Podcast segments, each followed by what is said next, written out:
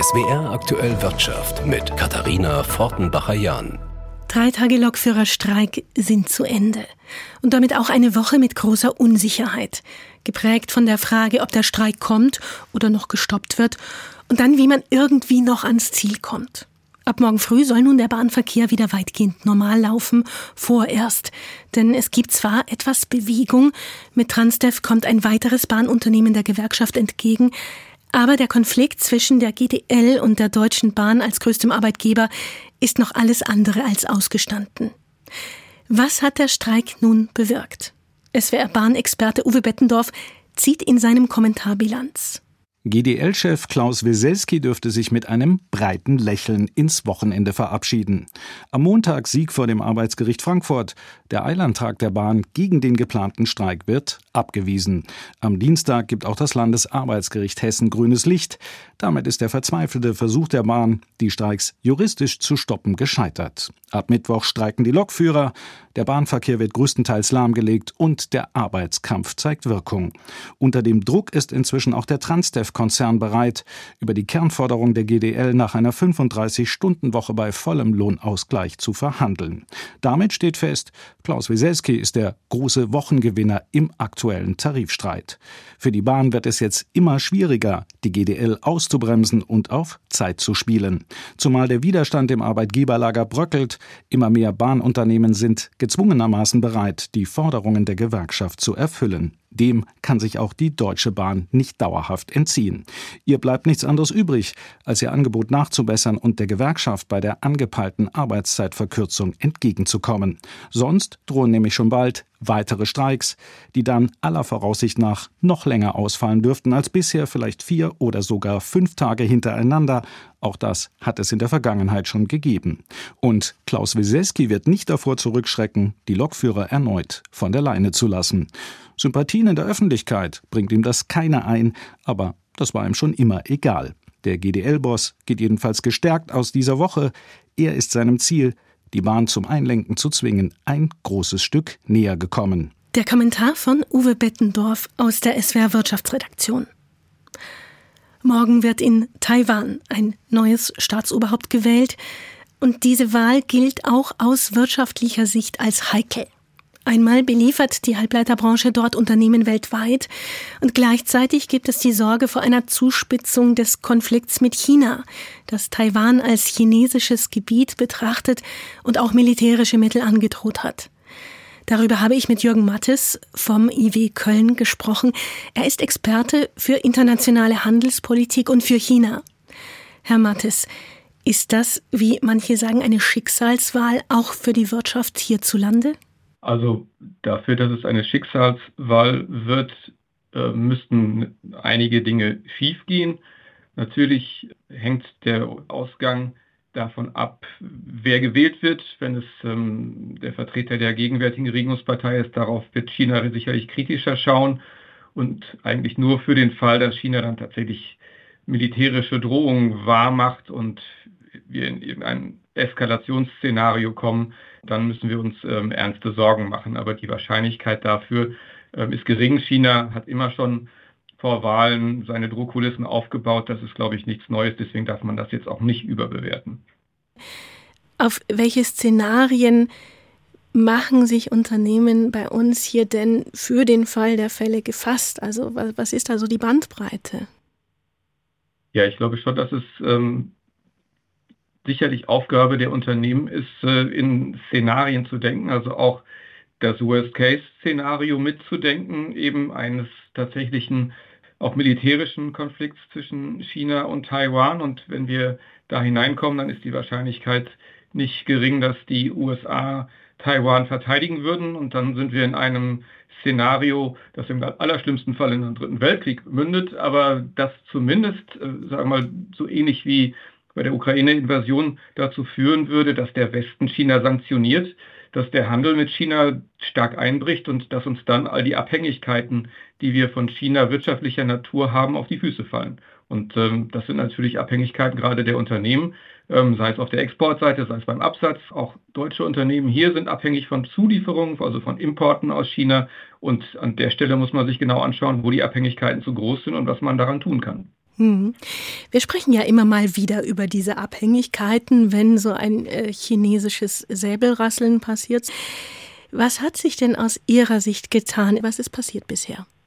Also wir sehen tatsächlich, dass äh, sicherlich nicht nur wegen der Taiwan-Frage, auch wegen der Erfahrungen mit der Ukraine-Invasion und der Energieknappheit, letztlich schon mit der Corona-Krise, den Lockdowns und den Lieferengpässen, die damit verbunden waren, die Unternehmen gemerkt haben, dass ihre Lieferketten verletzlich sind und äh, sie deswegen angefangen haben, tatsächlich auf mehr Lagerhaltung zu setzen, aber auch eine breitere Palette von, von Lieferanten tatsächlich zu nutzen, also neue Lieferanten sich zu suchen, zusätzlich zu den alten, möglicherweise auch die alten aufzugeben, wenn sie zu sehr auf China fokussiert sind.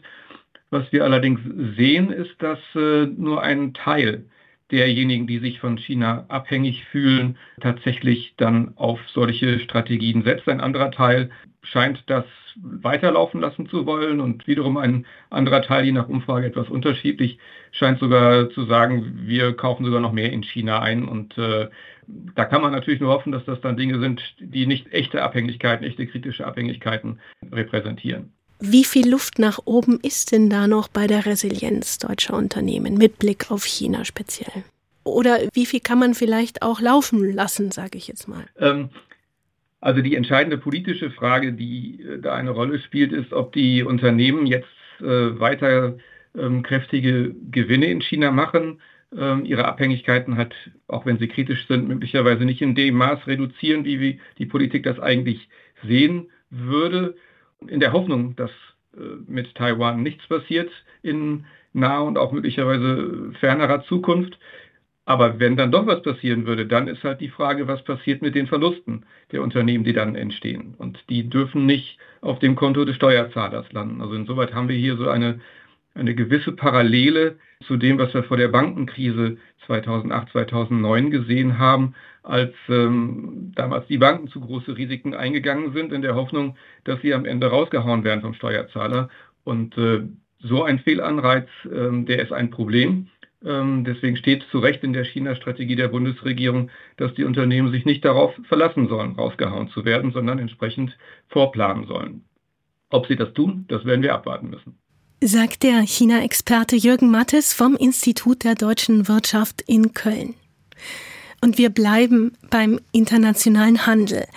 Mehrere Unternehmen drosseln oder stoppen ihre Produktion wegen der unsicheren Lage für Handelsschiffe im Roten Meer. Britisches und amerikanisches Militär hat nun Stellungen der Houthi-Rebellen angegriffen. Aus wirtschaftlicher Perspektive, berichtet Samir Ibrahim aus unserem Börsenstudio, sei das nicht überraschend. Zahlreiche Reedereien befahren das Rote Meer schon nicht mehr. Der Umfang der Containerfracht durch diese Passage ist nach Berechnungen des Instituts für Weltwirtschaft um fast 70 Prozent eingebrochen den Houthi mit massiven Militärschlägen zu zeigen, was sie weitere Angriffe auf die Schifffahrt kosten würde, könnte den Transportweg hier auch wieder sicherer machen, meint Professor Jörg Funder von der Uni Worms. Wenn der Kanal äh, bzw. die Zuführungsroute durch das Rote Meer zum Suezkanal wieder sicher ist oder sicherer ist, kann das auch die großen Reedereien dazu bewegen, diesen Seeweg wieder zu nehmen und damit auch zu geringeren Kosten und letztlich eben auch schneller zu liefern aus Asien nach Europa. Zehn Prozent des weltweiten Handels gehen durch die Route im Roten Meer. Auch Ägypten ist von ihr abhängig. Der Suezkanal mit seinen Gebühren füllt den Staatshaushalt des Landes. Der Grund für den Angriff von Briten und Amerikanern dürfte aber ein anderer gewesen sein und der Zeitpunkt nicht zufällig gewählt. Wir haben am 10. Februar das chinesische Neujahrsfest und damit äh, beginnen die Unternehmen bereits vorzubunkern, weil dann Unternehmen in Asien zwei bis vier Wochen geschlossen haben.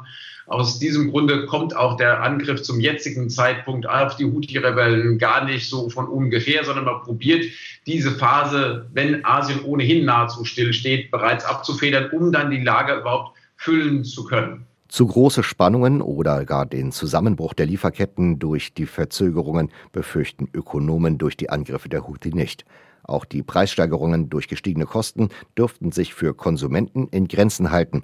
Auf eine der wichtigsten und auch günstigsten Passagen der Welt möchte die Wirtschaft allerdings nicht verzichten. Sami Ibrahim, ARD Finanzredaktion Frankfurt. Und wir bleiben auch nochmal in Frankfurt zum Blick auf das Börsenparkett und einen versöhnlichen Wochenschluss. Trotz zahlreicher negativer Nachrichten hat der Frankfurter Aktienmarkt zum Wochenschluss wieder Boden gut gemacht und den Handel mit deutlichen Gewinnen geschlossen. Der deutsche Aktienindex beendete den Handel mit 16.704 Punkten, 157 mehr als gestern. Die erneut gestiegene Inflation in den USA und die damit verbundene Sorge um eine länger anhaltende Phase hoher Zinsen spielte ebenso wenig eine Rolle wie die Angriffe gegen Houthi-Rebellen im Jemen, die zu deutlich steigenden Notierungen an den Rohölmärkten führen. Übertrieben positiv wurden hingegen neue Erzeugerpreise aus den USA aufgenommen, die leicht gesunken sind und damit so interpretiert werden, wie viele Anleger es gerne sehen wollen, nämlich dass dadurch die Rallye an den Börsen wieder Fahrt aufnehmen könnte. Bei einigen Werten gab es allerdings auch handfeste Gründe für die Kurssteigerung. So kletterte die Aktie von Airbus auf ein Allzeithoch, nachdem der Flugzeughersteller glänzende Absatzzahlen für seine Jets bekannt gegeben hatte. Erneut ließ der europäische Hersteller den angeschlagenen amerikanischen Konkurrenten Boeing weit hinter sich. Die Aktie von Airbus stieg heute um 3,3 Prozent.